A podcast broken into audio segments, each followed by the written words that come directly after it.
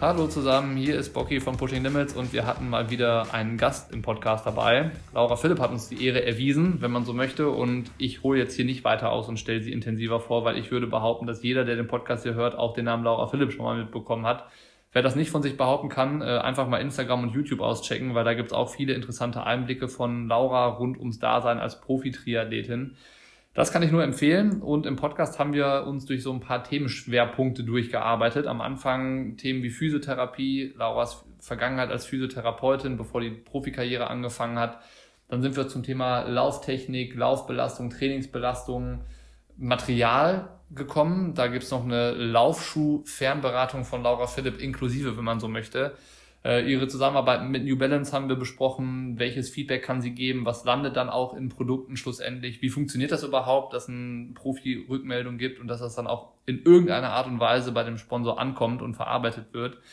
Dann sind wir irgendwie ein bisschen weitergekommen und am Ende haben wir gar nicht mehr über das Profi-Dasein gesprochen, sondern vielmehr ums, ja, so eine Business-Seite, wenn man so will, weil Laura sich da gerade mit einem kleinen Team nochmal in einer anderen Art und Weise selbstständig gemacht hat und ein Unternehmen gegründet hat mit dem Namen Kick-Ass, Kick-Ass Sports. Also das habe ich bisher irgendwie auch nur bei Instagram mitbekommen und versucht mal durchzusteigen.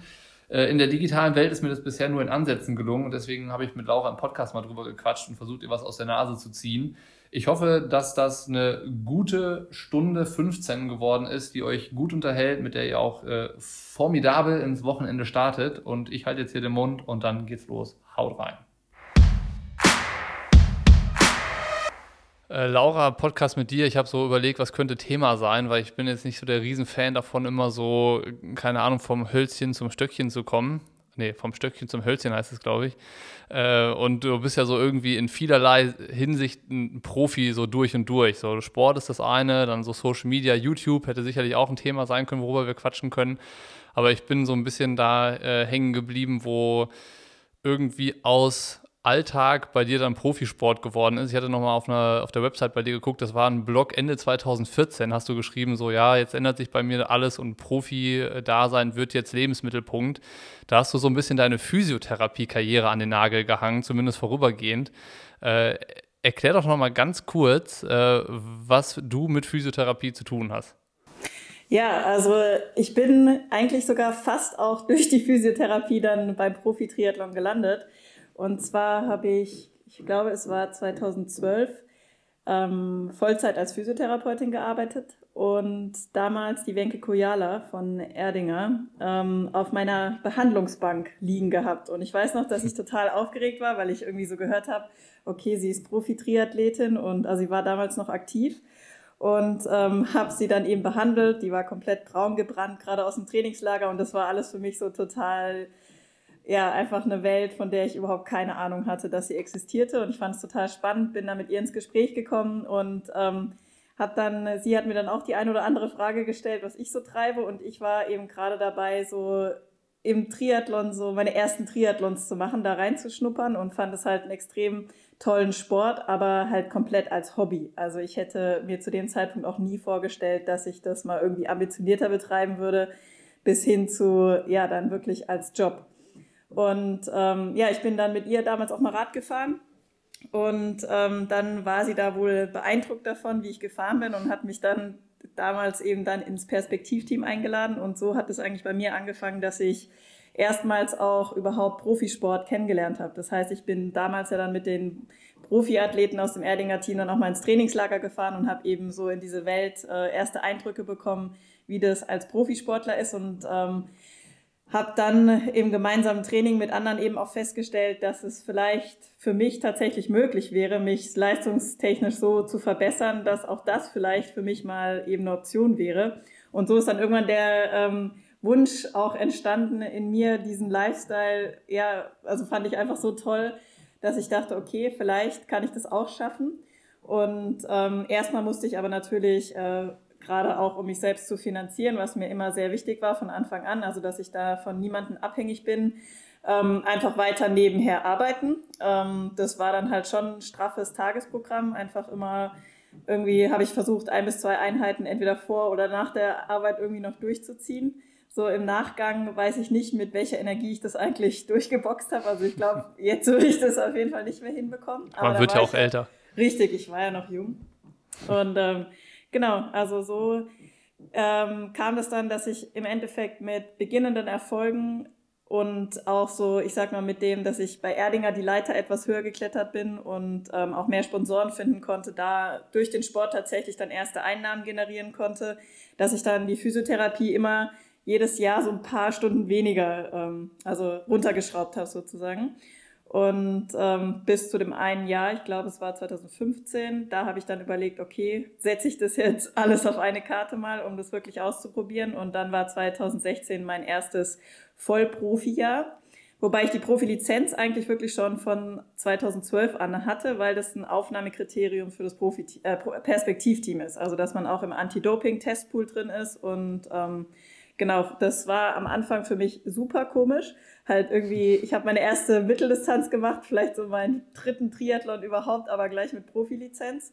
Aber im Endeffekt hat sich ausgezahlt, weil ich doch schnell auch in die Preisgeldränge dann gekommen bin und ähm, ist natürlich dann auch ein cooles Gefühl, wenn man das erste Mal auch irgendwie mit seinem vermeintlichen Hobby dann auch wirklich Geld verdient. Ja. Also. also. man kann mit dem Sport nicht nur dauerhaft braun sein und braun bleiben, so wie du das bei Wenke zuerst gesehen hast, sondern man kann auch noch sein Geld damit verdienen. Und äh, so dieses Business-Thema soll nachher auch noch kommen. Aber ich hätte noch so eine Frage aus der äh, Gerüchteküche, weil, weil ich weiß wirklich nicht, ob das stimmt. Aber ich habe mal gehört, das muss irgendein Flug gewesen sein, wahrscheinlich zu irgendeinem weiß ich nicht, 73-Weltmeisterschaft oder auch nach Hawaii, auf jeden Fall irgendwas, wo eine richtig lange Reise mit verbunden ist, dass du während dem Flug auf dem Gang Black Roll gemacht hast. So nee. Stimmt das? ich glaube, du verwechselst mich da vielleicht mit Franz Löschke. Dem traue ich das noch eher zu. Nee, also das halte ich für Gerücht. Wer oder am sowas? Flughafen oder sowas? Ah, das, das ist tatsächlich, sein? ja, das ist möglich. Ich bin auf jeden Fall nach Molulaba. Da weiß ich noch, da habe ich Sevi auch am Flughafen getroffen und ich hatte hinten drauf eine Gymnastikmatte und eine Backroll. Das ist richtig. Genau, und aber im Flieger, glaube ich, haben sie, hätten sie mir das nicht durchgehen lassen. also das heißt, du hast dann so zwischendurch beim Umsteigen irgendwie die Blackroll rausgeholt und äh, irgendwie dich mobilisiert und sowas. Und weil dann, wenn das so wäre, dann sind wir auch eigentlich beim Thema, worauf ich hinaus möchte. Genau, das ist also keine Fake News. Äh, das ist vollkommen richtig. Ich, ich äh, stehe dazu. Genau, das habe ich gemacht. Ist ja. das so was, wo du sagen würdest, ähm, bei den Sachen äh, profitierst du irgendwie so noch von deinem Wissen als äh, Physiotherapeutin? Also wie wichtig das ist, sich auf so äh, langen Reisen mal durchzustretchen, so ein bisschen zu bewegen und sowas? Weil ich meine, so richtig typisch ist es ja jetzt dann nicht, dass man irgendwie so einen langen Flug dann zwischendurch noch damit verbringt, auch Übungen zu machen. Äh, da wäre dann wahrscheinlich jeder eher mal eben auf dem Weg zum nächsten, äh, äh, weiß ich nicht, Café oder sowas hängen geblieben und hätte sich die Zeit anders vertrieben.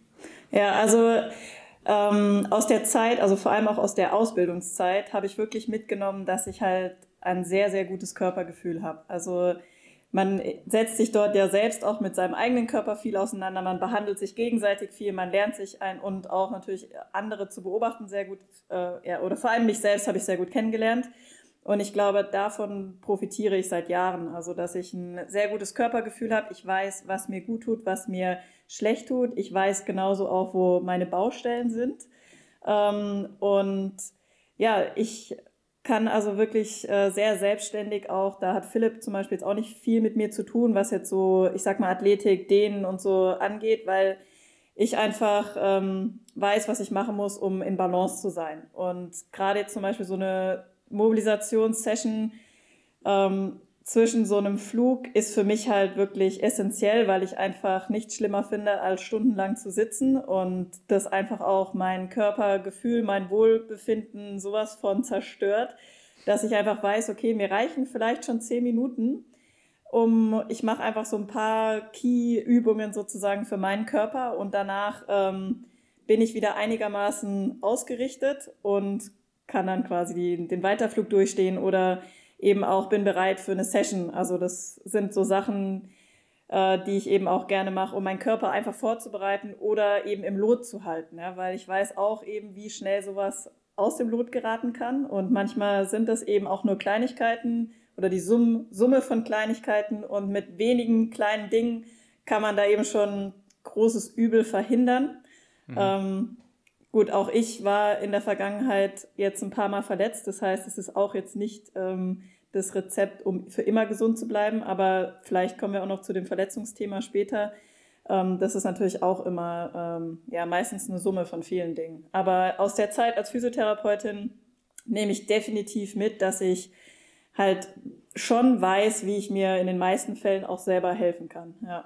Wenn du jetzt da so von diesem Körpergefühl sprichst, was äh, dir irgendwie so gut tut, dass, dass du das eben hast, ähm, das ist jetzt äh, in dem Fall für die Leute, die das hören, schön, dass das bei dir so gut ist. Aber wenn ich jetzt da sitze und denke, oh, ich bin eher so ein bisschen der Typ Körperklaus und habe jetzt nicht so dieses gute Körpergefühl, äh, gibt es so ein paar Möglichkeiten oder Tri Tricks oder Kniffe, die du sagst, ja, da kann ich so Körpergefühl schulen. Also ich meine, Training ist klar, Ausdauer verbessern, Schnelligkeit, Kraft und so, aber Körpergefühl ist ja eine ganz andere Baustelle irgendwie. Also ich glaube, da ist es wirklich, wenn man keiner, also wenn man wirklich ein schlechtes Gefühl vielleicht dafür hat oder gar nicht weiß, was ist das eigentlich Körpergefühl. Ich glaube, Frage, da hilft ja. tatsächlich ähm, die Arbeit auch mit einem Trainer zum Beispiel, weil oder einfach mit einem Menschen, der einem was äh, widerspiegelt auch. Also zum Beispiel kannst du, ich sag dir jetzt den mal deinen Oberschenkel oder so und du weißt nicht genau, was du machst oder dass du zum Beispiel mal Fragen bekommst, wie fühlt sich das jetzt an? Einfach mal so eine Frage zu beantworten. Wie fühlt sich jetzt ein Dehnen an? Also, weil es gibt ja auch verschiedene Stufen von denen. Ja, du kannst irgendwie so an deinem Muskel ziehen, dass der kurz vorm Abreißen ist und du das sowieso eigentlich nicht lange halten kannst oder du machst nur ein ganz leichtes Ziehen und hältst es 10 Sekunden, hältst es 10 Minuten. Also da gibt es ja so viele Unterschiede, um da eben zu wissen, was ist richtig. Ich glaube, da ist tatsächlich dieser vielleicht wirklich so ein Ausbildungsfaktor auch. Du kannst das, glaube ich, lernen durch Anleitung auch, dass jemand mit dir arbeitet.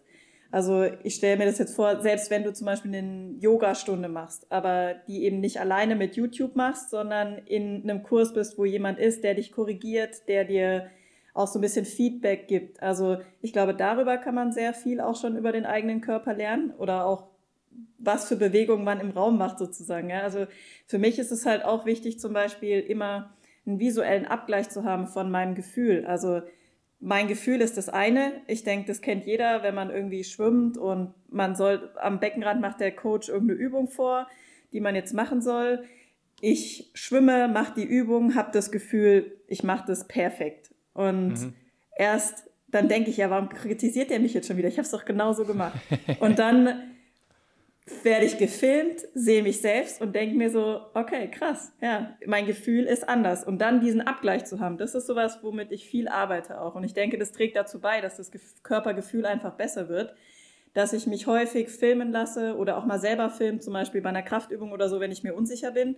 Dann schaue ich mir an, wie sieht denn das aus, was ich da mache? Und gleich das so ein bisschen mit meinem Gefühl ab. Und ich denke, das ist wirklich, was jeder easy selber machen kann. Also auch gerade, wenn man jetzt vielleicht keinen Zugang zu einem Trainer hat oder so. Aber es werden so viele Seminare jetzt zu Corona vielleicht nicht, aber generell verbessere deine Lauftechnik. So, also man kann ja wirklich ähm, sich in den Austausch mit anderen begeben und gerade auch Partnerübungen machen, sich Feedback holen. Ich denke, das ist so ein wichtiger Punkt und eigentlich auch ein leichter, ähm, um besser zu werden und um ein besseres Körpergefühl auszuprägen. Ja. Ja, hört sich immer so leicht an, aber es kostet halt dann irgendwie ja doch so zusätzlich immer ein bisschen Zeit, die man dann noch so frei machen muss, wenn du halt sagst, ich, ich trainiere und, und filme mich dabei und beschäftige mich dann noch so mit der Auswertung. Kannst du irgendwie so festmachen, wie viel äh, Kapazität das bei dir dann so in, in Anspruch nimmt? Also sagen wir mal, du müsstest dein Wochentraining mal aufbrechen. Du hast dann Schwimmen, Radfahren, Laufen vom Umfang her. Und wie viele Prozentzahlen kommen da noch irgendwie für so Sachen Körpergefühl, also ich weiß nicht, ob du sowas machst, mhm. Körpergefühlstraining oder so Athletik, Stretchen, Dehnen und dann halt auch so die ganze Auswertung, die du gerade so beschrieben hast. Also für mich, ähm, ich mache halt gerne so ein kleines Mobilisationsprogramm auch ähnlich so, wenn es jemand interessiert von dem, was ich zum Beispiel auch mal auf meinem YouTube-Kanal gemacht habe. Das muss gar nicht lang sein, zehn Minuten und dann sind da quasi so ein paar Basic-Übungen dabei, wo ich schon weiß, also wenn ich die mache, dann merke ich schon, okay, da zieht es jetzt heute viel mehr, wenn ich das mache. Okay, also dann lerne, checke ich so quasi meinen Körper durch, ja, über so ein paar bestimmte äh, Übungen. Ähm, das mache ich eigentlich fast täglich und da sehe ich dann schon immer, wie mein Körper drauf ist sozusagen, ob er vielleicht ein bisschen mehr Pflege braucht oder ob es eigentlich alles ganz gut geschmiert ist und läuft. Und das andere ist zum Beispiel, dass ich einmal die Woche auch versuche, eine Stunde Yoga zu machen.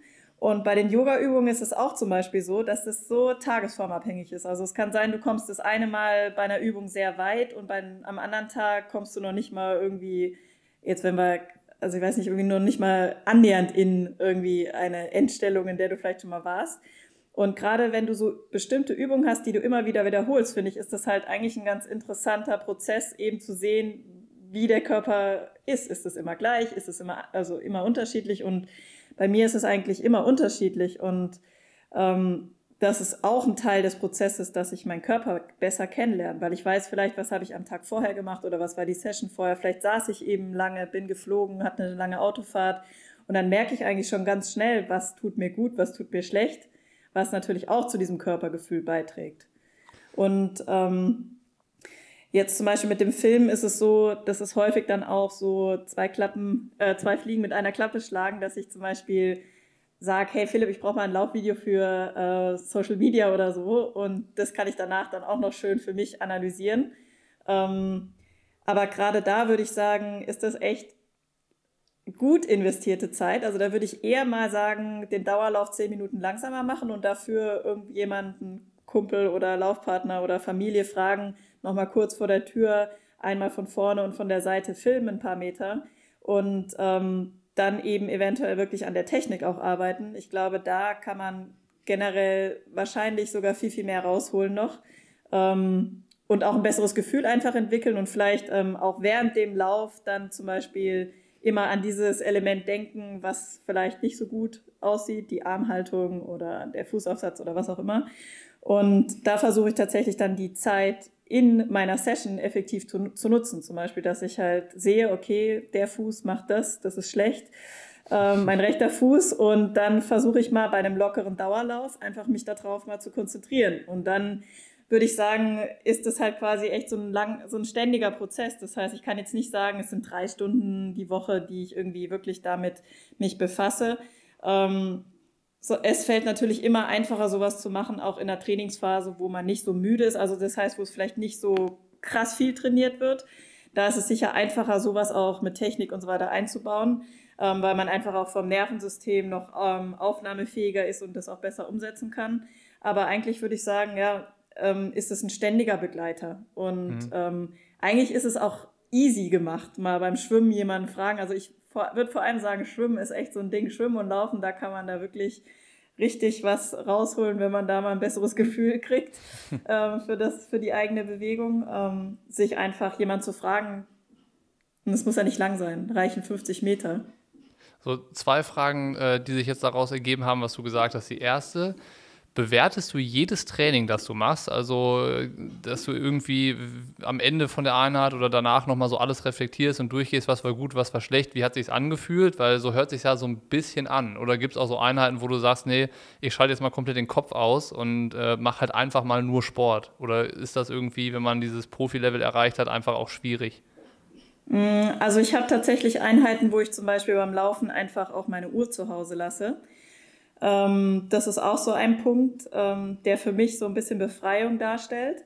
Also, dass man, also da bin ich schon über die Jahre, so habe ich so das Gefühl, dass zum Beispiel der Wattmesser und auch eben die Uhr, die ständig die Pace zeigt und so, dass das äh, Fluch und Segen zugleich sind. Also toll natürlich, um sich zu pacen, aber auch scheiße, wenn man die ganze Zeit denkt, man mu muss bestimmte Zahlen erfüllen. Ja? Oder, oh Gott, wenn ich jetzt so langsam laufe, das geht ja gar nicht und so weiter. Das heißt, da ignoriert man vielleicht sogar das Körpergefühl, was einen an einem Tag sagen würde, du, heute wird es mir gut tun, ich laufe mal nur Fünfer-Schnitt oder noch langsamer oder was auch immer. Ähm, weil man eben auf die Uhr guckt und sieht und denkt, äh, man müsste jetzt 4,30 laufen, ja? bei einem, weiß ich nicht, Dauerlauf oder so. Also als Beispiel jetzt. Und da, ähm, das mache ich schon tatsächlich auch ganz gerne, weil ich habe natürlich viele Runden, wo ich genau weiß, wie lang die sind. Ja? Also da muss ich jetzt nicht die Uhr dabei haben, um zu wissen, dass es zehn Kilometer waren, sondern mhm. ich weiß, die Runde ist zehn Kilometer. Und dann lasse ich die Uhr einfach zu Hause und laufe halt mal ohne Uhr und einfach nach Gefühl und schaue halt, wenn es mir gut geht, kann ich ein bisschen schneller laufen. Wenn es mir nicht gut geht, dann laufe ich einfach langsam und es ist mir völlig egal weil ich weiß nicht, wie lange ich unterwegs war. Also das ist sowas, das mache ich eigentlich sehr gern. Ähm, beim Radfahren auch, aber da tatsächlich fällt es mir noch schwerer, den Wattmesser komplett zu ignorieren. Ähm, dann vielleicht eher so auf dem Mountainbike, wo das sowieso nicht so gut funktioniert mit Watt, weil wenn du halt, ich sag mal, Trails und so fährst, dann ist das eh, hat sowieso eine spielerische Komponente als jetzt auf der Straße. Ähm, aber so ein, also ich höre schon in jeder Einheit in mich hinein und äh, bin da so ein bisschen im Dialog mit mir, wie es mir geht und ähm, ich kann aber mittlerweile auch ganz gut mal Dinge abhaken. Ja? Also wenn jetzt zum Beispiel sich was richtig schlecht angefühlt hat und ähm, dann mache ich da kein Drama draus, sondern ich weiß, dass das dazugehört, damit es auch dann eben wieder Tage gibt, wo es einem besser geht. Ja? Die zweite Frage, die ich noch aufgreifen wollte, du hast es so in so einem Nebensatz gesagt, so ja, mit Verletzungen, damit hattest du auch schon mal zu kämpfen. Äh, gehört das dazu, dass man sich als Profi auch mal verletzt? natürlich dann irgendwie immer in dem Wissen, woher das auch kommt und was der Auslöser dafür war, äh, um so ein bisschen herauszufinden, wo auch die Grenze ist. Ähm, oder ich meine, es ist immer blöd, wenn man sich verletzt, man verliert halt unheimlich viel Trainingszeit und man muss dann auch wieder einen Aufbau machen und so weiter und so fort. Ähm, aber wenn man es irgendwie versucht, nicht zu negativ zu sehen, kann man dem ja auch was Positives abgewinnen und sagen, okay, weil ich lerne was da draus oder so. Ist es, also Frage, ist es wichtig, dass sich ein Profi auch mal verletzt? Gut, ich glaube, es gibt, ich weiß nicht, ob du jemanden kennst, der sich noch nie verletzt hat im Profisport. Ja. Ich bin da vielleicht dann auch noch nicht lang genug drin, aber ich glaube, es ist schon so, dass es natürlich sehr unterschiedliche Typen gibt. Es gibt eben eher die Grenzgänger. Das mag verschiedene Ursachen haben. Also es kann bei mir zum Beispiel, ich bin jetzt als Quereinsteiger in den Sport gekommen, sehr spät erst. Mein Körper, der hat einfach auch nicht 20 Jahre Vorbereitung gehabt, irgendwie sozusagen auf die Belastung. Das ist sicher eine andere Ausgangslage als bei jemandem, der schon von Kindheit an irgendwie in, sage ich mal, Leistungssportstrukturen drin war und da vielleicht auch eine gewisse Ausbildung erfahren hat. Ähm, trotzdem, also ich sehe es eigentlich so, eine Verletzung ist immer blöd, aber ich habe sehr, sehr viel daraus gelernt. Und gerade zum Thema Körpergefühl ist das natürlich auch etwas, was dir dein Körpergefühl ausprägt, ja? weil du lernst eine Grenze kennen, du lernst ähm, im Endeffekt, wie du mit so einer Situation umgehst, also ob du eben es schaffst, das Ganze positiv umzudrehen für dich und als Chance zu sehen, eben dein Fundament unter Umständen noch besser auszubauen oder eben zu, wiss zu lernen, einfach gespiegelt zu bekommen, ah, okay, vielleicht war tatsächlich eine Woche vor der Verletzung waren das die Warnsignale meines Körpers, die ich ignoriert habe. Okay, und beim mhm. nächsten Mal versuche ich genau diese Dinge äh, auf die Acht zu geben und sie nicht zu ignorieren. Also das ist was, das habe ich auf jeden Fall daraus gelernt aus meinen Verletzungen, dass ich zum Beispiel eben, auch wenn es nur ein ganz leichtes Zwicken ist, was man sehr gut ignorieren kann, könnte, das ernst zu nehmen, um, weil ich einfach gemerkt habe, zum Beispiel mal eine Woche auf Laufen zu verzichten, einfach als Vorsichtsmaßnahme kann dir unter Umständen halt Monate retten. Ja? ja? Und das ist was, da muss ich mich jedes Mal wieder selbst in die Pflicht nehmen, weil es eben so einfach ist, wenn man in diesem Tunnel drin ist, gerade Vorbereitung und alles läuft. Und ähm, natürlich denke ich, jeder, der den Sport eben leidenschaftlich macht, der trainiert lieber, als dass er irgendwie sich zurückhält und äh, irgendwie da Pause macht. Aber im ja. Endeffekt ist meine Erkenntnis halt schon, dass es das Zurückhalten an der richtigen Stelle mich eben kein bisschen schlechter macht, sondern unter Umständen nur besser. Und ähm, ja, ich glaube, es ist tatsächlich ein wichtiger Prozess für den einen oder anderen, der vielleicht nicht so gut da drin ist, erstmal auf seinen Körper zu hören, sondern eben drüber zu gehen, ist die Verletzung dann im Endeffekt das Lernerlebnis, was man braucht, um vielleicht zukünftig sich eben ja mehr auf den Körper zu hören ne? und die Signale ernster zu nehmen oder sie überhaupt erstmal kennenzulernen. Ich denke, das ist auch, man fühlt sich ja manchmal so unzerstörbar, gerade wenn es richtig gut im Training läuft und dann denkt man überhaupt nicht daran, ähm, dass ja. da auch was kaputt gehen kann. Ja. Bist du Typ Grenzgänger oder Grenzgängerin oder wie würdest du dich als Typ beschreiben? Ja, also ich denke auf jeden Fall, äh, dass ich ein Grenzgänger bin in meinem kleinen Kosmos sozusagen mit meinem Körper. Also es ist auf jeden Fall so, dass ich, wenn ich Trainingsvorgaben von Philipp bekomme, also ich sag mal jetzt, fahr die Intervalle zwischen dem und dem Bereich, dann orientiere ich mich von meiner Art und Persönlichkeit immer am oberen Bereich. Also eine Orientierung am unteren Bereich, das würde mir überhaupt nicht in den Sinn kommen.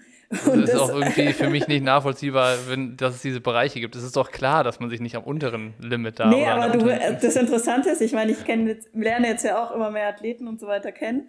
Ähm, es gibt tatsächlich Leute, die machen das. Und das ist für mich immer sowas, das ist so unvorstellbar. Das ist ja der, der, der leichteste Weg irgendwie oder der widerstandsloseste ja, Weg für einer zu erfüllen. Ja, ich glaube aber tatsächlich, dass das eben die Menschen sind, die sich vielleicht nicht so oft verletzen. Könnte das ich mir vorstellen. Sein. Es kann natürlich sein, dass die halt vielleicht auch nie ihr maximales Leistungspotenzial ausschöpfen werden. Aber es gibt schon Menschen, die einfach so ein bisschen vorsichtiger von ihrer Art sind und nicht so jedes Mal, heute gibt es einen neuen Rekord.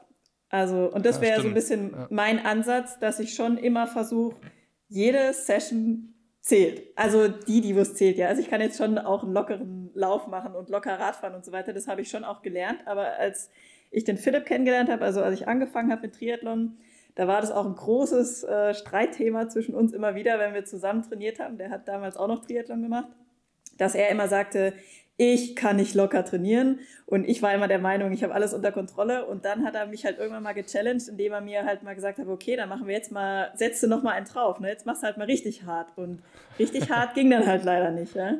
Oder richtig schnell. Ich konnte halt so zwischen mittendrin. Und ich glaube, das ist so der Bug, den wir ganz, ganz viele von uns Triathleten und Ausdauersportler haben. Ähm, ja, und das auch häufig der Bereich ist, der halt einfach müde macht und verschleißt und ähm, dann auch gerne mal zu einer Verletzung führt. Voll, aber ich meine, so, um so einen Bug irgendwie rauszuprogrammieren aus dem Sportlergehirn, ist halt auch irgendwie Zeit notwendig. Ähm, würdest du sagen, so mittlerweile hast du das im Griff und hast das äh, gut genug verstanden, äh, diesen Fehler im System irgendwie im Griff zu haben? Definitiv. Also es hat mir da sehr geholfen, dass ich eben das erste Mal dann auch eine Leistungsdiagnostik gemacht habe und dann habe ich das halt auch schwarz auf weiß mal vorliegen gehabt. Ja? Also ich habe halt genau gesehen, wo es dann abreißt und wo mein Limit ist und wo ich halt eigentlich hin möchte. Und das erste Mal quasi das so gespiegelt zu bekommen und dann eben auch von einem Trainer aufgezeigt zu bekommen, wie der Weg aussehen kann, ja, also wie das Training aussehen kann. Und nachdem ich das verstanden habe und der Philipp hat mir am Anfang echt meinen Trainingsplan so auf so kleine Zettelchen gekritzelt und dann jede Woche so hingelegt und ich wurde halt so schnell besser und habe halt schon auch gemerkt, dass das für meinen Körper viel besser ist. Also, dass ich mich nicht so fertig mache und dass mein Körper viel besser auf die Reize reagiert und ähm, dass ich im Endeffekt auch mit weniger mehr erreichen kann, was für mich damals am Anfang halt wichtig war, weil ich, wie gesagt, noch Vollzeit nebenher gearbeitet habe. Von daher kann ich auch sehr gut nachvollziehen, was viele Age-Grouper sich eben auch antun, indem sie, sage ich mal, 20 Stunden plus trainieren was mhm. Wahnsinn ist. Also es gibt echt so viele Leute, mit denen ich mich austausche mal, die mehr trainieren als ich. Wo Wahnsinn, ich, ja. ja. also dann immer denke, okay, wahrscheinlich ähm, hättet ihr mehr Lebensqualität und auch Trainingsqualität, wenn das ein bisschen ähm, anders strukturiert wäre. Ja, ja das, äh, das ist, finde ich, auch immer faszinierend, dass man irgendwie ähm, es immer noch Leute gibt, die es irgendwie so eine Schraube noch mehr überdrehen können. Also die haben, wenn du age group bist und irgendwie ein normales Leben in Anführungszeichen führst mit Job, Familie und ähm, ja, dein Hobby ist ja dann der Sport, aber irgendwie du schnellst ja wirklich 20, 23, 24 Stunden aus den Rippen noch.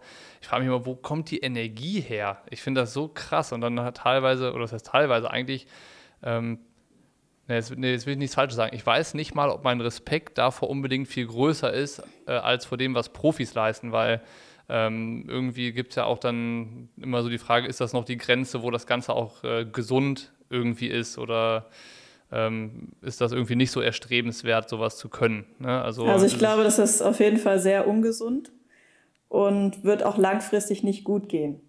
Also wenn es nicht, sage ich mal, orthopädisch, also der Körper wird einem die Grenze irgendwann aufzeigen und das ist dann entweder eine Verletzung vom Knochen, Sehnen, Muskelapparat oder es ist eine Verletzung, die das, oder sage ich mal, eine Erschöpfung zum Beispiel vom Hormonsystem. Ja? Also du kannst dir da halt auch deine Nebenniere komplett runter trainieren, die oder rocken sozusagen und dann sind das ganz andere Erscheinungen, Erschöpfungserscheinungen. Ähm, und ich glaube zum Beispiel auch dieser ganze Kaffee, Koffein-Kult bei uns im Sport, der kommt auch unter anderem daher. Ja? Also das, äh, was man durchaus auch mal kritisch hinterfragen kann, warum ja, braucht man Punkt, überhaupt ja. so viel? Weil im Endeffekt ist das schon das erste Zeichen, dass da was nicht richtig mehr in, in Ausgeglichenheit ist und äh, man irgendwas als Zusatzstimulanz hier braucht, um überhaupt das Pensum absolvieren zu können, was man sich da selber zumutet. Ja. Das ist eine interessante These auf jeden Fall und irgendwie eine Überlegung, die man auch noch nicht ganz so oft gehört hat.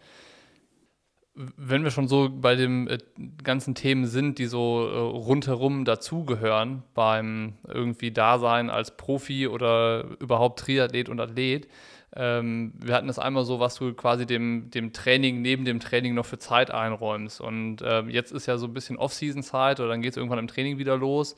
Äh, und so früher bei mir war das immer die Zeit, wo ich dann auch mich mehr darum gekümmert habe, was dann so äh, Lauftechnik, Athletik und so diese ähm, Arbeit an der Basis angeht.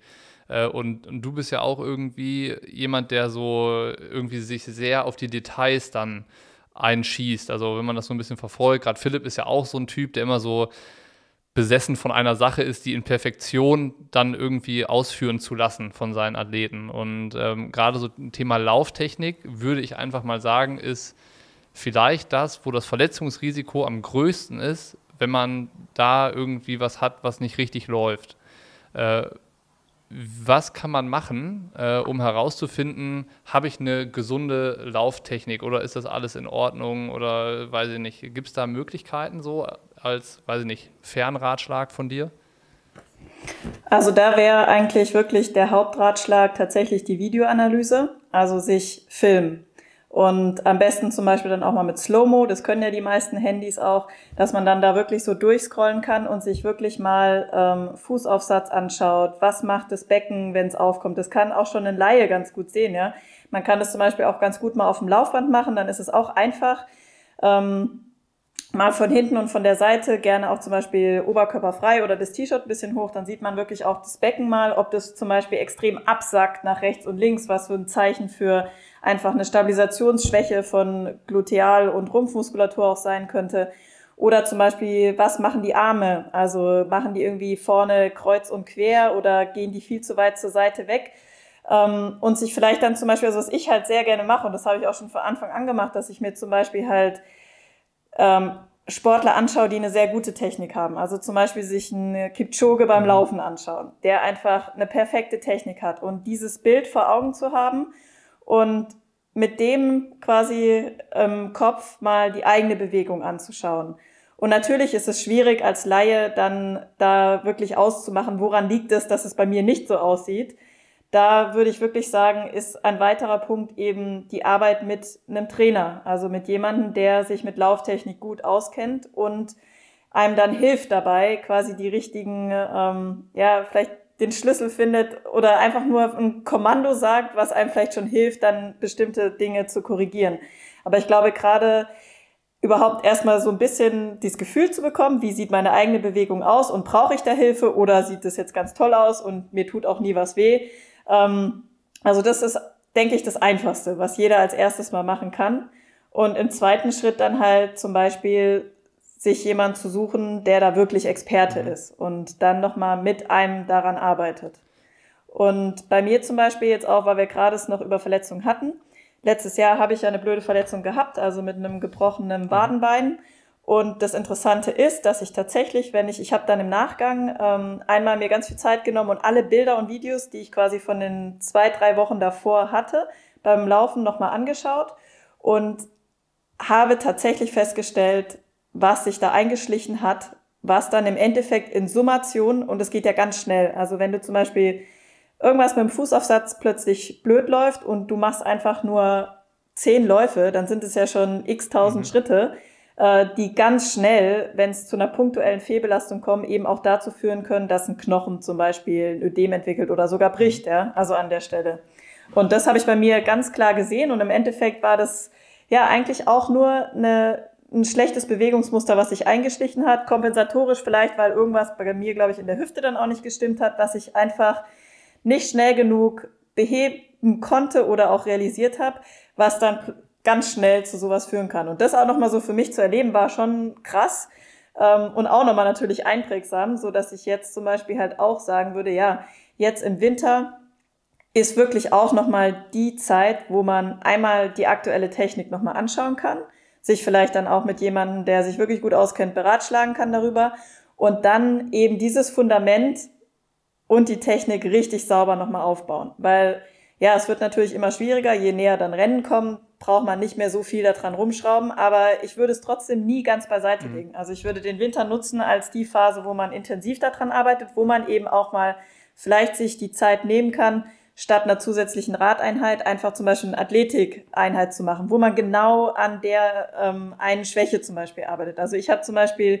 auch ein Problem. Meine eine Körperseite quasi beim Laufen ist instabiler als die mhm. andere und ich mache dann halt wirklich zum Beispiel auch mal eine Session, wo ich nur die eine Seite trainiere. Also es fühlt sich da ein bisschen komisch an, aber das sind halt die Sachen, die man machen muss, um eine Dysbalance loszuwerden. Ja, da bringt es dann nichts, wenn man immer die gleiche Übung für beide Seiten macht oder immer nur zum Beispiel beidbeinige Squats oder so, Kniebeugen im Fitnessstudio, sondern man muss dann schon halt auch mal eben nur an die eine Seite ran oder an die eine Kette, die nicht funktioniert. Und ähm, ja, das ist im Endeffekt, denke ich, ein Baustein, der wichtig ist im Baukasten, mhm. über die, ja, um den man sich jetzt im Winter vor allem super kümmern ja. kann. Ich habe gerade parallel so ein bisschen drüber nachgedacht, äh, weil dieses Technikthema im Schwimmen ist es eigentlich einfach so Schwimmseminare, wo man irgendwie in so Wochenend-Crashkursen das vermittelt bekommt oder auch mal eine Videoaufnahme dabei hat, die gibt es wie Sand am Meer, aber so Lauftechnikkurse, wüsste ich jetzt spontan selber gar nicht, wo man irgendwie äh, sowas findet, aber muss man dann auch mal irgendwie googeln. Aber irgendwie kurzer, kurzer Gedankengang von mir, dass ich jetzt gar nicht wüsste, was da eine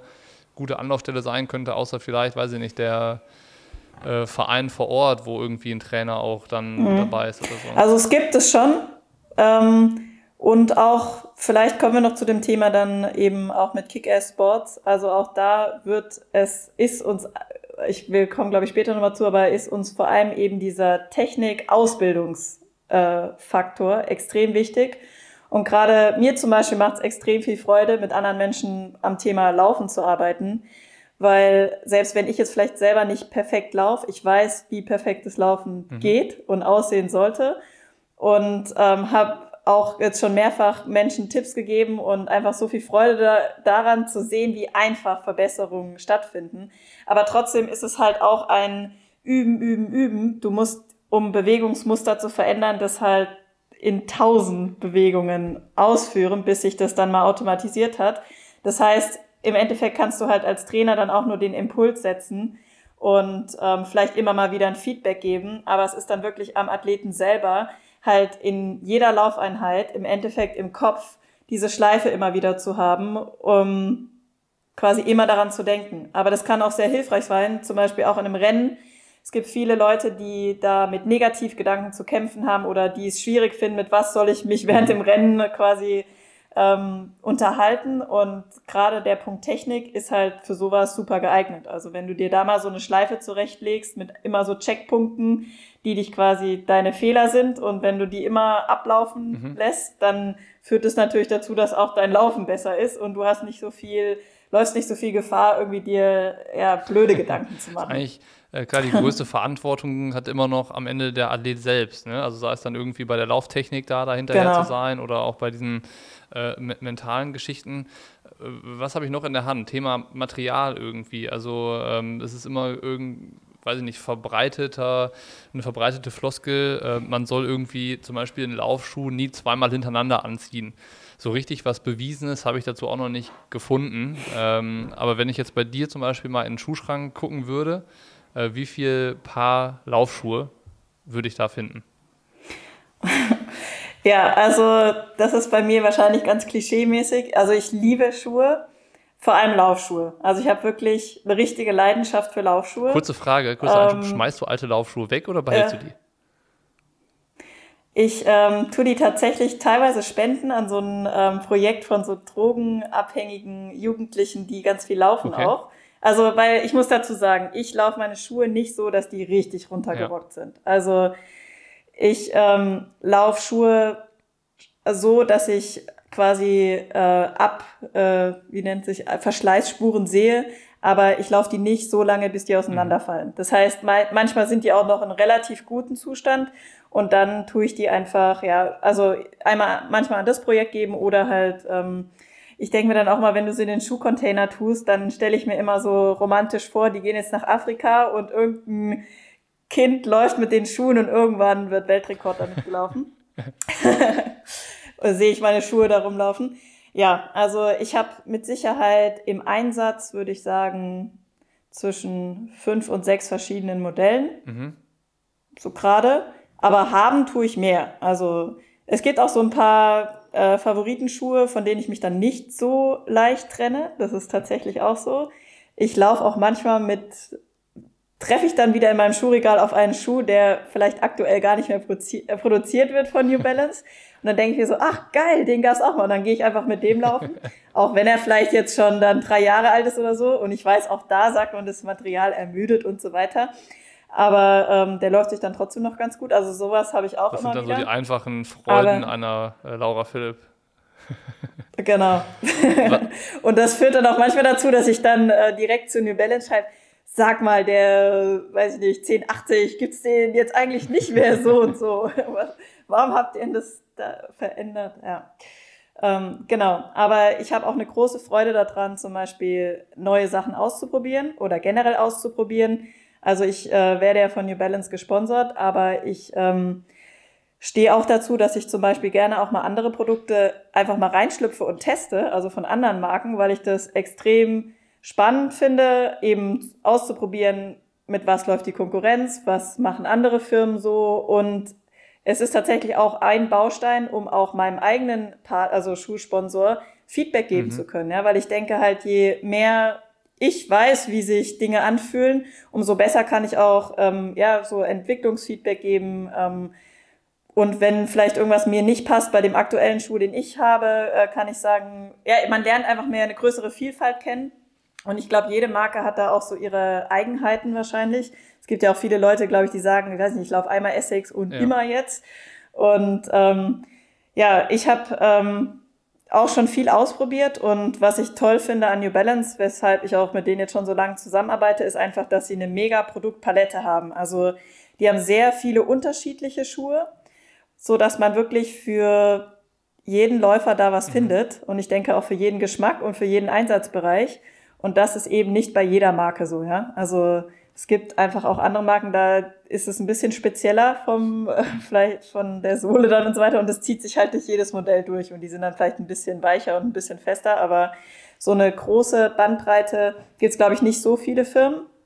Und das ähm, macht mir einfach auch Freude, das zu nutzen. Ja. ja. Also ich kann dann halt ganz viele verschiedene testen und schauen, was für mich am besten Ich denke mal, was halt dann irgendwie besonders viel Spaß macht, oder stelle ich mir so vor, wenn du dann auch noch äh, siehst, dass irgendwie so das Feedback, was du gibst, irgendwie äh, ankommt. Also irgendwie, ich glaube, ich war letztes Jahr mal bei euch, da warst du in dem Winter davor in Boston bei New Balance und dann stand bei euch im Regal so ein Prototyp, den du selber irgendwie angemalt hattest mit Filzstiften irgendwie, war wahrscheinlich die Aufgabe, designt mal euren perfekten Laufschuh oder sowas. Ja, genau. Ähm, war auf jeden Fall ja. aus wie ein Kunstwerk am Ende bei dir. Ähm, aber ist es so, dass du sagen kannst, äh, wenn ich irgendwie was festgestellt habe, was ich in einem Laufschuh generell irgendwie gut finde und du bringst es an, dass das dann auch äh, verarbeitet wird? Oder ist es halt auch so, dass irgendwie in so einem großen Unternehmen, äh, wie das ja die allermeisten Laufschuhhersteller sind, das irgendwo versandet? Nee, also das ist tatsächlich auch ein Punkt, warum ich so gerne mit New Balance zusammenarbeite dass halt wirklich ähm, das Feedback der Athleten zählt und ähm, dass sie halt auch sehr offen und innovativ sind. Also als ich da in Boston ähm, eben auch diese ganze, sage ich mal, Räume, wo sie ihre Entwicklung der Schuhe machen, gesehen habe, das war schon für mich so ein Element, wo ich echt dachte, boah, cool, das verbindet mich jetzt noch mal mehr mit der Marke. Also das zu sehen, wie innovativ die Marke ist, das äh, war mir sehr wichtig tatsächlich auch. Also ähm, und eben, wie sie die Athleten mit einbeziehen. Also, dass es ihnen wirklich darum geht, auch Top-Athleten die richtigen Schuhe zu bauen, weil das ist nicht immer der Fall. Ja? Also häufig konzentrieren sich Marken ja darauf, sage ich mal, einen Schuh zu äh, auf den Markt zu bringen, der einfach für jeden passt. Logischerweise auch irgendwie. Weil sie natürlich den genau. gut verkaufen, ja. Aber das sind viele, ich sag jetzt mal, ähm, dann eben auch für einen Fersenläufer oder so, den du jetzt, sage ich mal, im Top-Performance-Laufbereich unter Umständen weniger findest. Und ähm, eben diese verschiedenen Bedürfnisse zu kennen und auch zu reagieren, also eben für beide was zu haben, das finde ich, ähm, macht New Balance da schon aus. Und ähm, sie haben mir zumindest das Gefühl gegeben, dass das, was mein Bedürfnis ist oder auch mein Input halt für sie wichtig mhm. ist und dass sie das wertschätzen. Und das fand ich schon richtig coole Erfahrung, die auch dazu geführt hat, dass ich dann halt jetzt tatsächlich auch, sage ich mal, im Bereich Carbon-Schuh eben auch ähm, dabei war in der Entwicklung von einem Schuh, der halt auch richtig gut funktioniert mhm. jetzt. Mhm. Ja? Und das ist jetzt heutzutage, denke ich, wichtiger denn je, dass du als Profiathlet ähm, nicht das Gefühl hast, alle um dich herum laufen da Dopingschuhe und du stehst halt blöd da. Abgehängt, ja? deswegen, ja. Genau. Ähm, so ein bisschen, äh, um noch irgendwie so ein Take-Home für Leute zu haben. Äh, du hast gesagt, du hast so fünf bis sechs Paar Laufschuhe im Einsatz. Äh, kannst du uns einmal da durchführen, was das ist? Und vielleicht ist da ja so das eine oder andere dabei, wo jetzt dann jeder sagt, okay, ich brauche vielleicht nicht sechs Paar Laufschuhe, aber äh, so grob wäre es nicht ganz verkehrt, äh, mich daran vielleicht so ein bisschen zu orientieren, was halt auch zum Beispiel eine Laura Philipp so läuft. Genau, also ich schaue halt immer, ähm, dass ich für unterschiedliche Läufe halt einen unterschiedlichen Schuh habe. Also zum Beispiel, wenn ich eine Tempoeinheit mache, also sprich, ich möchte schnelleres Tempo laufen, dann orientiere ich mich eher an einem Wettkampfschuh. Das heißt, der Schuh sollte dann für mich leichter sein. Da habe ich jetzt aktuell zwei Möglichkeiten. Entweder ich nehme halt den Carbon-Schuh, der halt so wie die Carbon-Schuhe jetzt gerade sind, halt eher soft und ein bisschen höher vom Aufbau ist. Also der verbindet ja so dieses weiche Material mit der Härte der Carbonplatte. Das ist jetzt nicht so ein klassischer Race Flat, wie man das von früher mhm. kennt, äh, der halt super aggressiv ist und so weiter. Also da kann ich quasi zwischen dem wählen. Den nehme ich zum Beispiel, wenn ich ähm, einfach weiß, es kommt ein Rennen, wo ich den Schuh laufen möchte. Also ich setze den sehr gezielt nur ein, aber zum einen muss man sich an das Laufen mit dem Schuh gewöhnen, weil der natürlich ein bisschen anders sich verhält als ein normaler Schuh, aber auch eben um die optimale Technik mit dem Schuh entwickeln zu können. Und das Coole daran an dem weicheren mit der dynamischen Platte ist halt einfach, dass die Muskulatur nicht so schnell ermüdet. Das heißt, wenn ich zum Beispiel auf Asphalt Intervalle laufe, ziehe ich den sehr gerne an und meinen Waden geht's halt zum Beispiel deutlich besser, als wenn ich jetzt meinen anderen Rennschuh, das wäre zum Beispiel der 1400, den kennen auch viele, denke ich, von New Balance. Das ist so ein klassischer äh, ganz leichter, mit wenig Sohle ähm, Rennschuh, der halt ein super Gefühl für den Boden gibt, aber natürlich die Muskulatur auch mehr belastet, weil die Schläge, die man eben mit jedem Aufkommen da abfängt, die gehen einfach direkter an die Muskeln und werden weniger von dem Sohlenmaterial mhm. abgefangen. Also bei schnellen Läufen wechsle ich eigentlich so zwischen den beiden mhm. Schuhen. Und der Hanzo zum Beispiel, den kennt, glaube ich, auch der eine oder andere, der wäre da auch noch zum Beispiel ganz geeignet für schnellere Sachen, kürzer, schneller. Und ähm, dann habe ich auf jeden Fall einen, der jetzt bei New Balance eher dieses Fresh Foam Material hat. Das ist quasi eher so ein, so ein weiches, mehr gedämpftes Material. Da laufe ich super gern den 1080 zum Beispiel. Der ist eben, sieht ein bisschen dicker aus, ähm, ist auch ein bisschen weicher, hat aber trotzdem wie so ein ähm, Rocker-Shape. Also der geht vorne so ein bisschen hoch und hinten, mhm. also ein bisschen wie so eine Banane sozusagen. Und ähm, durch diesen Shape macht er halt auch so ein richtig dynamisches Laufgefühl. Also da hat man echt so das Gefühl, man rollt so ein bisschen. Und das ist eigentlich so das, wonach ich auch strebe oder wonach ich auch suche immer. Ich möchte, dass ein Schuh, wenn er weich ist, trotzdem eben noch so einen gewissen so einen Pop hat. Also dass man einfach so merkt, okay, man, man tritt auf und es geht aber ganz schnell auch wieder vom Boden weg. Also dass so diese Bodenreaktionszeit halt kurz ist. Weil das natürlich auch wieder weniger Impact für die Knochen zum Beispiel bedeutet. Und ähm, ist dann aber wahrscheinlich, das sind jetzt schon wahrscheinlich eher ein Schuh für so den Dauerlaufeinsatz, oder?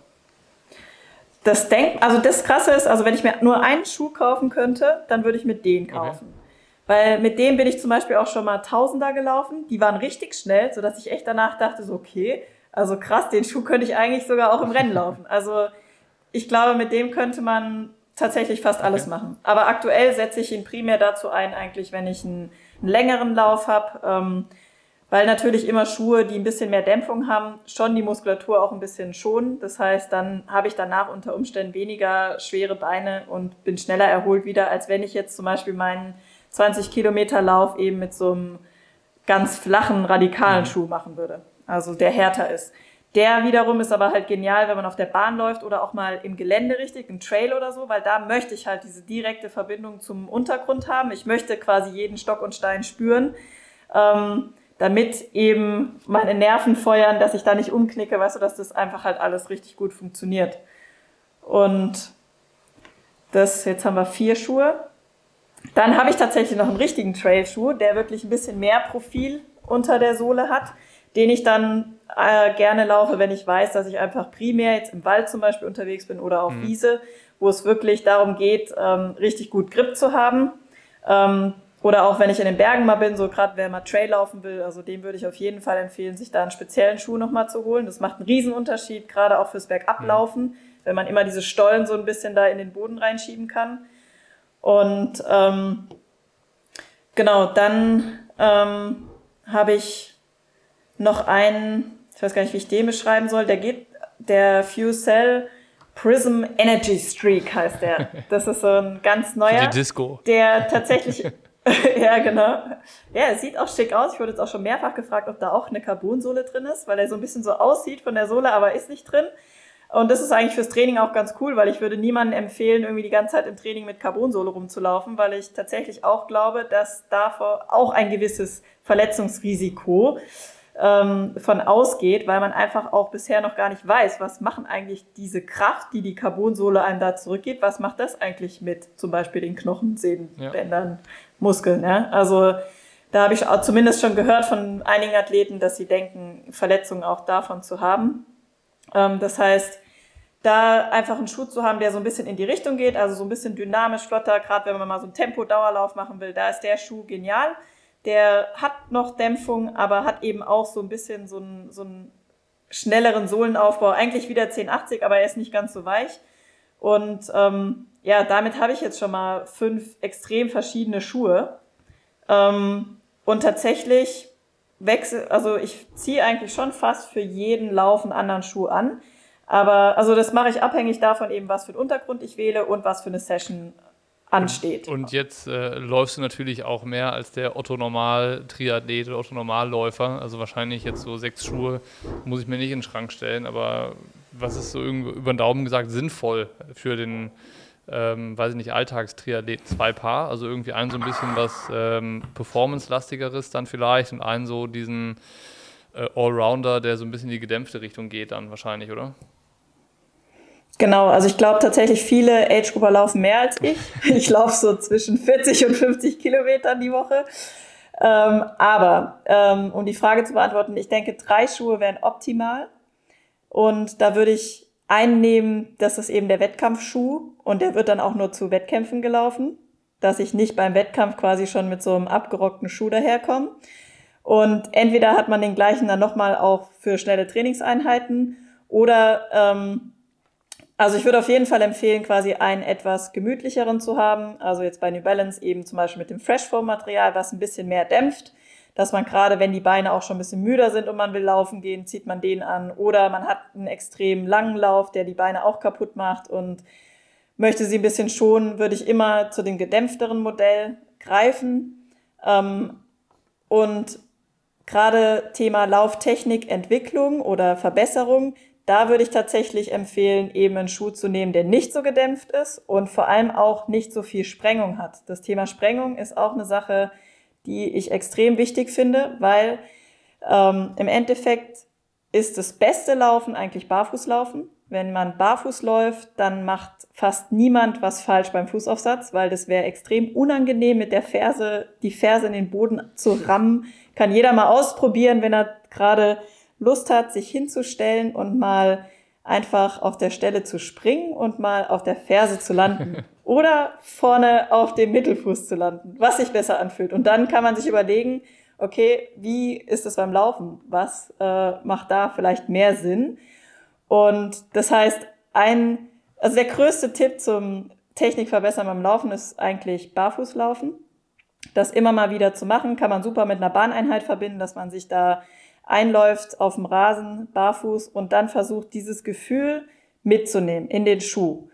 Und tatsächlich ist es so, dass mit der Entwicklung des Laufschuhs eigentlich die Schuhindustrie uns auch erstmal die Laufstile verhagelt hat, ja. Weil erst mit diesem ganzen Dämpfungszeugs wurde es möglich, überhaupt mit der Ferse aufzukommen zum Beispiel. Und alle möglichen Fehler zu machen, weil das Material das halt verzeiht und man spürt diesen äh, Stoß nicht mhm. so stark. Das heißt, da würde ich eben schon, also ich persönlich achte da sehr stark drauf, dass der Schuh nicht zu viel Dämpfung, äh, zu viel Sprengung vor allem auch hat, was meistens mit Dämpfung auch einhergeht, ähm, weil nur mit wenig Dämpfung, äh, Sprengung und für mich ist meistens schon alles, was größer drei Millimeter ist, zu viel. Also dann habe ich das Gefühl, das verändert meinen Laufstil negativ. Mhm. Das geht dann so weit, dass ich halt das Gefühl habe, dass ich mein Becken nicht mehr stabilisieren kann, dass mir Körperspannung fehlt, dass ich halt eher zu weit hinten lande dann zum Beispiel, weil man meistens eben mit dem höchsten Punkt auch zuerst den Boden berührt. Und genau, deswegen, das heißt, wenn ich an meiner Technik arbeiten möchte, würde ich eben empfehlen, so einen, so einen leichten Schuh zu laufen oder einen direkteren, der weniger Sprengung vor allem auch hat. Und ich glaube, ja, also wenn man da schon mal zwei kontrastreiche Schuhe hat, dann wären wir bei zwei und eben, wenn jemand Wettkämpfe macht, würde ich mir da auf jeden Fall dann auch noch einen, entweder den einen Schuh zweimal kaufen, dass man einfach einen neuen Schuh hat. Ich glaube, das neue ist Schuh, ganz wichtig. Neue Schuhe schaden nie. Man kann auf jeden Fall sagen, wenn es irgendwie mal mit der Triathlon-Karriere nicht mehr klappt, könntest du die perfekte Schuhverkäuferin werden. Also so Laufschuhberatung ist auf jeden Fall schon mal eins plus bei dir. Ah, danke. Ja, also das ist auf jeden Fall ein Thema, was mir Spaß macht. Ich habe sogar gedacht, weil ich könnte mal, wenn es Wetten das noch geben würde, könnte ich da hingehen und ähm, dann so Schuhe Probe tragen und ich könnte dir jeden Millimeter Sprengung sagen. Also das ist äh, ganz krass bei mir. Da spüre ich also die, alles. Die Challenge nehmen wir gerne an und das nächste ja. Mal, wenn wir irgendwie in der halben Region sind, können wir gerne wetten, das aufleben lassen. Also das würde mich interessieren, cool. ob du das wirklich hinbekommst. Kann ich. Kann ich. Sehr, sehr selbstbewusst. Wir, wir werden es herausfinden. Ähm, dann äh, irgendwie äh, Thema Nummer drei, äh, was wir noch auf der Liste hatten. Äh, wir hatten einmal schon äh, ganz kurz gesagt, dass wir noch auf Kick-Ass zu sprechen kommen. Äh, das hatte ich dir vorher auch schon gesagt, dass mich das persönlich mal interessieren würde, weil ich das bisher eben vor allen Dingen bei Instagram mitbekommen habe, dass sich das da irgendwie so formiert hat und entwickelt hat und habe dann auch mir das mal so angeschaut, so gut es wie, eben, wie es eben geht. Ich habe es leider noch nicht geschafft, ein Online-Seminar von Philipp zu schauen. Ähm, aber da, da ist ja auch irgendwie was und irgendwie habe ich noch nicht geschafft, ganz genau zu umreißen, auf was das Ganze hinausläuft mit Kick Sports. Und dann dachte ich mir, äh, das könntest du mir jetzt aber mal eben erklären und ähm, dann ergibt sich daraus auch noch das ein oder andere äh, Thema oder Frage bei mir. Genau, also es ist gut, dass du es noch nicht ganz durchstiegen hast, weil es war jetzt natürlich erstmal so geplant, so ein bisschen Hype zu kreieren, noch gar nicht so genau zu verraten, was wir da machen. Ähm, aber im Endeffekt ist es kein Geheimnis, sondern eine schöne Sache, die, auf die wir uns sehr freuen. Und zwar, ähm, ja, bedeutet, also steht hinter Kick-Ass Sports eigentlich erstmal, dass wir ähm, versuchen, über die Gründung eigentlich von der Firma und einem Geschäftsmodell ähm, eben Training, so wie das im Seib Squad gemacht wird, eben für jedermann zugänglich zu machen. Das heißt also ein Altersklassentrainingsprogramm, was es bisher noch nicht gab. Bisher hat Philipp nur Profis trainiert. Und ähm, ich sag mal, seine Trainingsphilosophie, unsere Ansätze in Bezug eben auf Training, Technik, Ernährung, alles Mögliche, ähm, die möchten wir eben weitergeben und ähm, haben da jetzt eben mit äh, anderen Trainern auch noch zusammen ein cooles Team beieinander, mit denen wir das Ganze an den Start bringen wollen. Mhm. Ist es irgendwie, es hört sich halt relativ aufwendig an, wenn es irgendwie darum geht, ein Unternehmen zu gründen und irgendwie äh, so äh, da so ein Konzept äh, zu entwickeln. Und äh, wenn man jetzt mal gehört hat, wie du im Podcast bisher äh, in so Themen einsteigst und dann auch gerne ausholst und das so erklärst, kann ich mir jetzt nicht vorstellen, dass du irgendwie nur deinen äh, dein, dein Claim mit Kick-Ass irgendwie hergegeben hast, sondern auch irgendwie da anderweitig noch involviert bist. Äh, ist das ein bisschen dem Jahr geschuldet, dass nicht viel anderes los war und du einfach auch Zeit hattest, dich auf sowas zu konzentrieren? Weil ich habe das jetzt an anderen Stellen noch mitbekommen. Irgendwie Alistair Brownlee hat jetzt noch in so eine ähm, Incus Performance heißt das äh, investiert. Das ist so eine Daten Analyse-Plattform Software, die auch irgendwie äh, für, für Athleten sein soll. Und äh, gefühlt hatte ich das im Laufe des Jahres schon an zwei, drei anderen Stellen noch gesehen, dass so Profis gerade sich auch noch so ein bisschen in diesem Business-Bereich aufstellen und, und so. Ist das irgendwie bei dir auch so ein Ding, wo du sagst, ja, ich entwickle da ein bisschen was mit, was dann auch abseits, was mich unabhängiger vom Profisport an sich macht? Also zum als erstes ist so, dass die Idee, die haben wir schon länger oder auch das Bestreben, sowas äh, zu machen. Aber natürlich ähm, waren wir bisher auch immer sehr stark eingebunden durch Wettkämpfe und so weiter. Und ähm, ich denke, dieses Jahr hat mit Sicherheit jedem Profisportler vor Augen geführt, wie schnell auch Profisport nicht mehr existent sein kann. Ja? Oder auf was für ja, labilen Füßen das Ganze steht und wir wissen ja auch nicht, wie es jetzt nächstes Jahr weitergeht. Also es kann schon sein, dass das für unseren Sport ja echt schwierig wird. Mhm. Ich bin da sehr ähm, zuversichtlich, dass es alles wieder gut werden wird. Und trotzdem ist es natürlich so, dass ich auch weiß dazu, also unabhängig von Corona, dass natürlich auch eben eine sportliche Karriere nicht unbegrenzt lang dauert, sondern die ist irgendwann vorbei. Und äh, gerade dieses, was ist danach, ist es einfach, ähm, ich habe extrem viele Ideen und eben auch viel Motivation, zum Beispiel mein Wissen und auch an andere weiterzugeben und merke halt auch oder habe über die letzten Jahre gemerkt, was so einfach auch meine Leidenschaft ist. Und ähm, ich habe eben festgestellt, weil wir anfangs auch über meinen Job als Physiotherapeutin gesprochen haben, dass ich mir das zum Beispiel gar nicht mehr vorstellen kann, also in diese mhm. Tätigkeit, wie ich sie damals ausgeführt habe, zurückzukehren. Was ich mir aber eben sehr gut vorstellen kann, ist das ganze Wissen, was ich einmal darüber gelernt habe, was ich mir aber auch ständig aneigne. Also so wie du gesagt hast, ist mein aktuelles Problem, dass wenn mich was interessiert, dann fuchse ich mich da so richtig rein und das kann unter Umständen dazu führen, dass ich dann auch Training verweigere, weil ich gerade fünf Bücher lesen muss, um eine Sache richtig zu durchsteigen. Ähm, das war in den letzten Jahren zum Beispiel eben auch das Auseinandersetzen mit dem Menstruationszyklus, Frauen und Training. Ja? Also mhm. was ich da eben zum Beispiel auch bei meiner eigenen Performance raushören kann und wo ich einfach auch festgestellt habe, dass es da so wenig Informationen gibt, dass ich das einfach teilen muss vom Gefühl her mit anderen, mhm. weil ich mir denke, das kann einfach nicht wahr sein. Ja, wir haben 2020 und äh, es passieren Dinge da draußen, die so nicht passieren dürfen. Und ähm, genau, das fließt da halt im Endeffekt alles mit rein, so dass wir einfach ähm, das Gefühl hatten, der Zeitpunkt ist super gerade, weil wir eben ein bisschen mehr Zeit natürlich auch haben, hatten, zum Beispiel Gedanken zu sammeln, Konzepte zu entwickeln, auch mit Sean beim Schwimmen zusammen. Also und mit dem Florian Heck als anderen Trainer auch noch. Und ähm, gerade auch so dieser Austausch mit den anderen hat uns einfach gezeigt, was da in unseren Augen für ein Potenzial ist, was wir eben auch ähm, ja, an andere weitergeben können, wo wir vielleicht auch einen Unterschied machen können zu dem, was es eben schon gibt bisher. Ist natürlich so, dass es sehr viel Trainingsmöglichkeiten gibt für Athleten. Und ähm, einfach so das Auseinandersetzen mit, was können unsere Stärken sein, was können wir Menschen mitgeben. Ähm, das war extrem spannender Prozess, auch für uns alle, glaube ich, wo wir viel eben auch zusammensaßen und da entwickelt haben. Und jetzt, glaube ich, halt eben am Ende da eine runde Sache draus bekommen haben. Mhm. Kannst du schon verraten, was das für eine runde Sache ist? Also, das ist das, was mich interessieren würde. Du hast jetzt dieses, also es ist dieses Kick-Ass Sports, ne? Das habe ich schon irgendwie gesehen und ähm, äh, also kann ich davon irgendwie Teil werden oder wie kann ich davon partizipieren, wenn ich sage, ich habe da Lust drauf oder, oder was ist so mal, also wenn ich jetzt sage, boah geil, da ist irgendwie sowas, da entwickelt sich was, eine Profi-Triathletin äh, äh, teilt mit mir oder will mit ihr mit mir ihr Wissen teilen und äh, macht so ein bisschen ihr Netzwerk auf, sei es dann irgendwie mit Trainern, also Philipp so als Head wahrscheinlich und, und Sean irgendwie der, der Schwimmer, der Schwimmtrainer, der auch Sebastian Kiene noch trainiert. Äh, und da sage ich so, boah, das finde ich irgendwie ganz, ganz cool.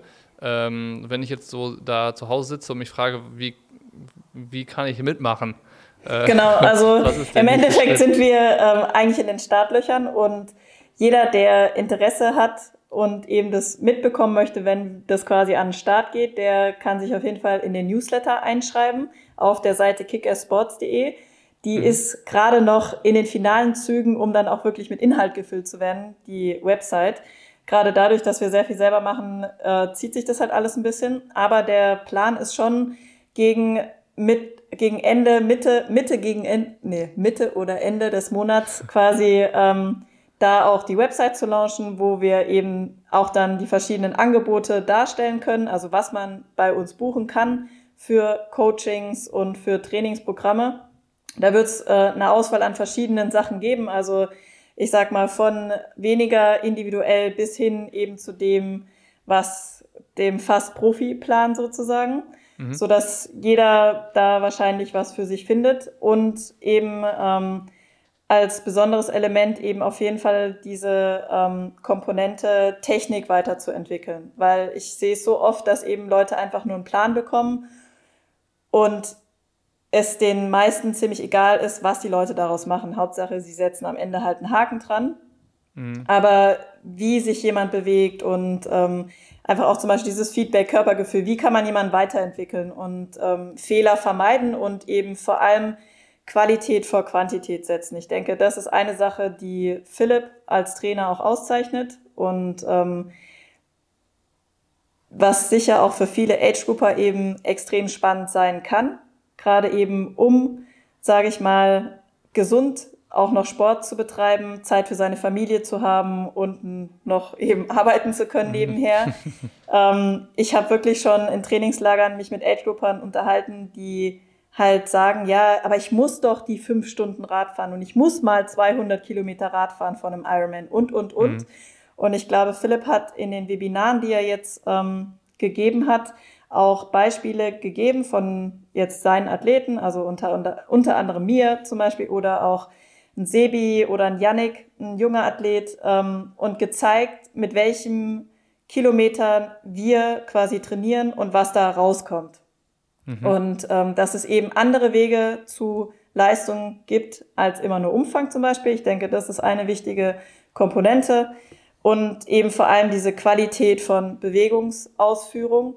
Und ähm, ja, da wird es einfach, da haben wir uns extrem viel Mühe gegeben. Wir haben sehr viele Videos auch aufgenommen und da einen ganzen Pool geschaffen, wie wir Leuten eben auch, wenn man nicht täglich eins zu eins äh, Coaching hat, eben trotzdem Möglichkeiten geben kann, ähm, ja, an sich selbst zu arbeiten, wenn jemand eben daran Interesse hat. Und ich glaube, das äh, ja, wird spannend, wie das angenommen wird. Ähm, wir freuen uns natürlich, wenn da viele Menschen Interesse daran haben, eben auch mit uns zu arbeiten. Und ähm, ja, unser, unsere Köpfe sind voller Ideen. Im Endeffekt ein Grundgedanke daran ist auch, der vielleicht zu der Namensgebung auch beigetragen hat, einfach, dass ähm, für mich e, es eben ein sogenanntes Kick-Ass-Feeling gibt. Und die Definition davon ist eben nicht, wie der Name das vielleicht bei manchen als Assoziation hervorrufen wird, irgendwie jemand anderen einen Arschtritt zu geben, sondern Kick-Ass heißt für mich halt einfach viel mehr, dass ich einfach gesund bin, ich habe Power, ich fühle mich gut und das führt zu guter Leistung. Und das ist für mich eher so dieses Kick-Ass-Feeling, was es für mich ausmacht. Und dieses Gefühl weiterzugeben an andere, einfach gerade bei Frauen ist es auch ein Thema Selbstbewusstsein. Ja? Also ich bin selbstbewusst, ich habe keine Angst davor, mit Männern zu trainieren oder einen Wettkampf zu machen oder mit jemandem über meinen Menstruationszyklus zu sprechen. Also es gibt so viele Dinge, die da drin hinterstecken können, was für mich das so definiert und so, dass wir gesagt haben, okay, das ist eigentlich, steckt es da alles drin, was wir transportieren wollen und was wir weitergeben wollen. Und ähm, ja, also da freue ich mich drauf.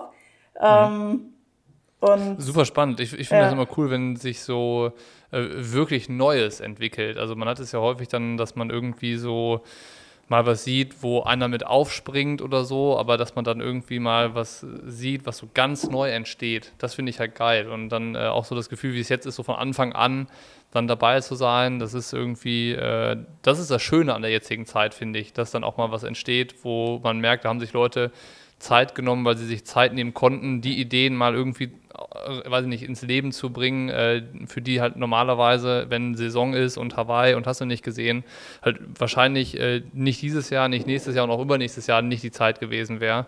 Äh, und das sind dann so Sachen, die man irgendwie so äh, äh, zu schätzen wissen muss, auch wenn der Profisport halt ein schweres Jahr so hinter sich hat irgendwie insgesamt.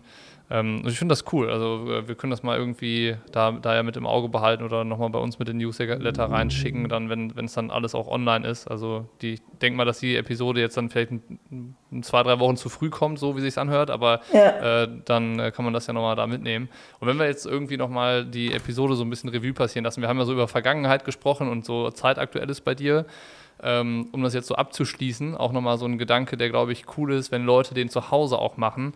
Ähm, so, wo, wo sieht man sich so in der Zukunft? Also so äh, kurz-, mittel- und langfristig. Also wenn du das einmal so beantworten könntest, äh, können wir danach auch gerne so den Punkt machen und jeder kann das für sich vielleicht auch nochmal so ein bisschen überlegen. Also wenn du sagen müsstest, so, wo sehe ich mich kurzfristig, sagen wir mal in einem Jahr, was wäre das?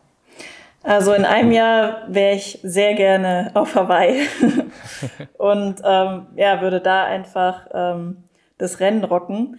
Da hat mich das letzte Jahr auf jeden Fall sehr hungrig hinterlassen und es ist sehr, sehr schade, dass wir dieses Jahr nicht die Chance haben, eben dort gegen die Besten der Welt anzutreten. Und ähm, also als kurzfristiges Ziel würde ich definitiv eben formulieren, ähm, ich möchte einen richtig geilen Ironman machen dort und nicht nur dort, sondern auch schon ähm, am bestenfalls die ganze Saison über einfach gute Rennen machen. Da bin ich extrem heiß drauf und ähm, hoffe, dass das eben klappen wird. Ja. Wenn es dann das mittelfristige Ziel ist, so sagen wir mal, wo siehst du dich in fünf Jahren? Ja, in fünf Jahren, ich bin jetzt auch nicht mehr die Jüngste leider, könnte es sein, dass ich vielleicht ähm, hoffentlich sehr zufrieden und äh, glücklich über den Verlauf meiner Karriere, vielleicht die Karriere sogar schon beendet habe. Dazu muss ich allerdings sagen, dass ich extrem Bock auch habe, es nochmal in einer anderen Sportart weiterzuführen. da könnte quasi mittelfristig auch noch was auf mich zukommen. Ähm, ja, ansonsten haben wir gerade darüber gesprochen, mit Kick-Ass Sports ist, denke ich, ähm, das, was mich mittelfristig und langfristig ähm, hoffentlich dann erwartet und erfüllt. Also eben dem Sport verbunden zu bleiben auf eine andere Art und Weise und trotzdem eben meine Erfahrungen und die ganzen Tüfteleien und Sachen, mit denen wir uns eben tagtäglich auseinandersetzen, in gefilterter Form oder in Best-Version sozusagen dann auch hm. an andere weiterzugeben. Also es muss ja nicht jeder alle Fehler machen und alles ausprobieren, sondern dafür war quasi ich dann ganz gut und kann dann die Best, Best-Offs einfach weitergeben. Das lebende Versuchsobjekt. Genau. Und ja gut, das war eigentlich auch schon die Frage, was mit dem langfristigen Ziel in, in zehn Jahren wäre. Aber ja. dann im besten Fall ja immer noch das, was du jetzt am Ende irgendwie beschrieben hast. Ja. Ja, nicht schlecht. Dann wird es ja irgendwie nicht langweilig in den nächsten zehn Jahren, vermutlich. Ähm, ja, das ich ist bin so. Gespannt, andere, ich bin gespannt, ob es nochmal in eine andere Sportart geht. Also irgendwie Mountainbike war ja jetzt schon zu sehen, dass du da irgendwie dich nicht ganz äh, schlecht angestellt hast, obwohl du da ja auch nicht so die Riesenerfahrung, äh, zumindest mal nicht was so wettkampfmäßig angeht, hast. Ähm, wir werden welche, welche andere Sportart würde dir sonst noch in den Sinn kommen? Für dich? Ja. Äh, wenn man irgendwie bei den verwandten Sportarten bleibt, dann Zeitfahren. Ah. Hätte ich jetzt mal so irgendwie gesagt, weil wenn man sich mal so nur das Setup irgendwie anguckt oder so, dann würde ich zumindest mal sagen, dass du wahrscheinlich aktuell diejenige bist, die am besten auf dem Rad sitzt. Und das ist ja vielleicht mit einer der, der wichtigsten Grundvoraussetzungen dann, um sich vielleicht so ein bisschen zu spezialisieren in, in einer Was Sache. da nur extrem schade ist, sind einfach diese UCI-Regeln.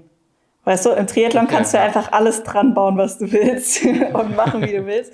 Ich wollte tatsächlich mal aus Spaß mir mal ein äh, Zeitfahrrad aufbauen, UCI-konform. Und ja. ich glaube, da musst du erstmal alles Mögliche leider abbauen ähm, am Speedmax. Ja, aber nichts, was so wesentlich die, äh, die Sitzposition verändert, oder? Ich meine, klar. Doch, ich glaube schon. Also die Extensions, die dürften, die müssen ja dann so und so lang nur sein. Also die sind, würden bei mir, glaube ich, deutlich kürzer werden. Und okay. Der Sattel muss ja auch sehr weit nach hinten. Das ist für viele Triathleten, glaube ich, sehr ungewohnt, weil die meisten ja. sitzen ja schon eher überm oder vorm Tretlager. Und dann, ja gut, getrunken wird eh nicht beim Zeitfahren, gell? Also da Aber sonst wäre dann wäre es ja auch langweilig, wenn es so einfach wäre. Ja, ja, auf jeden Fall. Aber ja, schauen wir ja, mal. Ist es, wer ist das Mountainbike fahren oder was äh, schwebt dir ähm, sonst vor? Ja, es gibt so ein paar Sachen, die ich ganz gut fänden würde. Ähm, tatsächlich, also jetzt habe ich ja eine Radlizenz. Das hatte mich in der Vergangenheit immer daran gehindert, dann auch mal aus Spaß irgendwas mal auszuprobieren. Und mhm. tatsächlich auch der Faktor, dass man eben nicht einfach sein Fahrrad dann, also gerade beim Zeitfahrrad musst du eben ein bisschen Aufwand betreiben, bis das dann eben den äh, Regeln entspricht. Ähm, Zeitfahren wäre sicher eine Sache, die interessant wäre auszuprobieren. Ähm, mhm die aber auch ein ganz anderes Training voraussetzen würde. Also ähm, ich habe es jetzt so ein bisschen ja mitbekommen durch Lisa Norden, die ja auch bei Philipp trainiert, die jetzt sich ja im Zeitfahren auch probiert hat. Mhm. Und ähm, das sind halt schon, wenn man die Leistung der ganz vorderen Mädels anschaut, da musste eben ein bisschen anders trainieren. Also da braucht man eben deutlich mehr Watt auf dem Pedal, als wir das jetzt so brauchen, wenn wir danach noch laufen. Ähm, ähnlich verhält sich schon auch beim Mountainbiken. Also Mountainbiken hast du schon richtig geraten. Das wäre auf jeden Fall eine Sache, die ich äh, äh, verlockend finde. Ähm, aber da, ich denke, da tatsächlich hätte ich ganz gute Chancen. wenn ich mich weiterentwickeln würde und anders trainieren würde. Man muss halt einfach diese viel härteren, ähm, ja, also so kurzen Belastungsspitzen, ähm, was man ja als Ironman-Athlet eigentlich vermeidet, mhm. die musst du da halt in Extremform trainieren, also so Peak Power halt und Sprints und ähm, diese ganzen taktischen Sachen auch. Ähm, aber ist schon eine geile Sportart und ähm, mal schauen, ich weiß nicht, vielleicht kann ich da dann irgendwann als Mountainbike Granny an den Start gehen. Aber ja, also das Problem als so leistungsorientierter Mensch ist ja immer, dass man dann auch immer gleich so Wettkampfvorstellungen hat und ähm, dann am liebsten auch Weltcup und man will mit den Besten und statt dass man das einfach mal nur so ein bisschen als Hobby macht.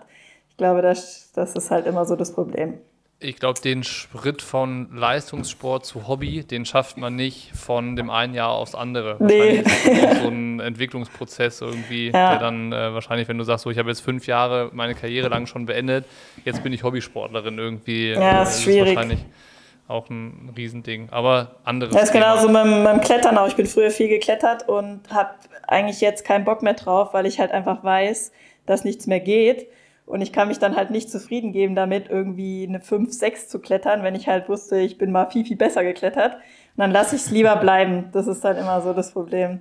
Äh, Aber weißt du, was auch mal, was auch mal interessant wäre, glaube ich, wenn man irgendwie mal einen Spielenachmittag veranstaltet mit, äh, weiß ich nicht, Philipp, Sebi Kienle, äh, noch irgendeinem Profi und dir. Ähm, oh, das wird auf jeden Fall besten, eskalieren.